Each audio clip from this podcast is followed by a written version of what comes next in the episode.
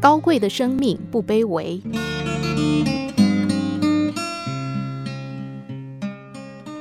他是黑人，一九六三年出生于纽约的布鲁克林贫民区。他有四个兄弟姐妹，父亲微薄的工资根本无法维持家用。从小在贫穷与歧视当中度过，对于未来他看不到希望。那年他十三岁，父亲给了他一件旧衣服，并且问他：“你觉得这件衣服能值多少钱呢？”他回答。大概一美元吧，能卖到两美元吗？要是你卖掉了，也算帮了我跟你妈妈。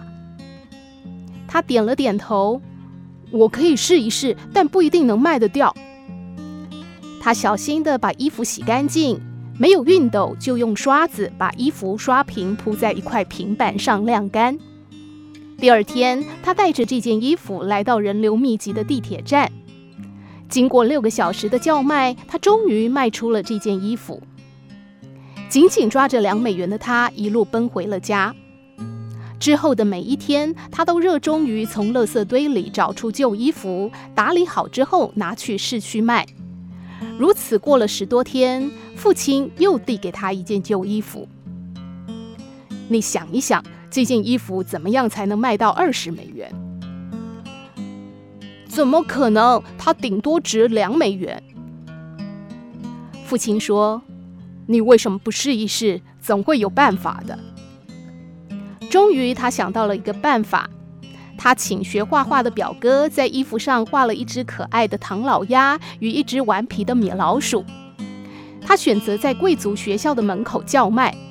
不一会儿，一个开车来接少爷放学的管家为他的小少爷买下了这件衣服。而且还很高兴地给了他五块美金的小费。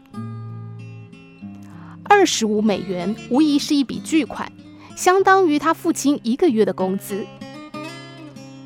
回家之后，父亲又递给他一件旧衣服：“你能够把它卖到两百美元吗？”父亲的眼中闪着光。这一次，他没有迟疑，安静地接过衣服。两个月之后。当时当红的电影《霹雳娇娃》的女主角法拉佛西来到纽约做宣传。记者招待会结束时，他推开身边的保安，冲到法拉佛西身边，举着旧衣服请他签名。法拉佛西看到一个纯真的孩子来索取签名，便很痛快地签上了自己的名字。接着，他激动大喊：“法拉佛西小姐的亲笔签名运动衫，售价两百美元。”经过现场的一位商人，竟然以一千两百美元的高价收购了这件运动衫。回到家里，一家人忍不住狂欢。父亲感动地说：“没想到你真的做到了，我的孩子，你真的很棒。”这天晚上，父亲与他同眠。父亲问：“孩子，你从卖掉这三件衣服的经验当中学到了什么呢？”他感动地说。只要肯动脑筋，办法总是会有的。父亲先点点头，又摇摇头。你说的不错，但这不是我的初衷。我只是想告诉你，一件只值一美元的旧衣服都有办法高贵起来，更何况我们这些活生生的人呢？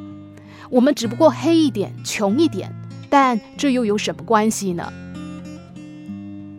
孩子明白，如果连一件旧衣服都有办法高贵，他又有什么理由妄自菲薄呢？从此，他努力学习，接受严格的训练，对未来充满希望。二十年后，他的名字传遍了世界，他就是 Michael Jordan。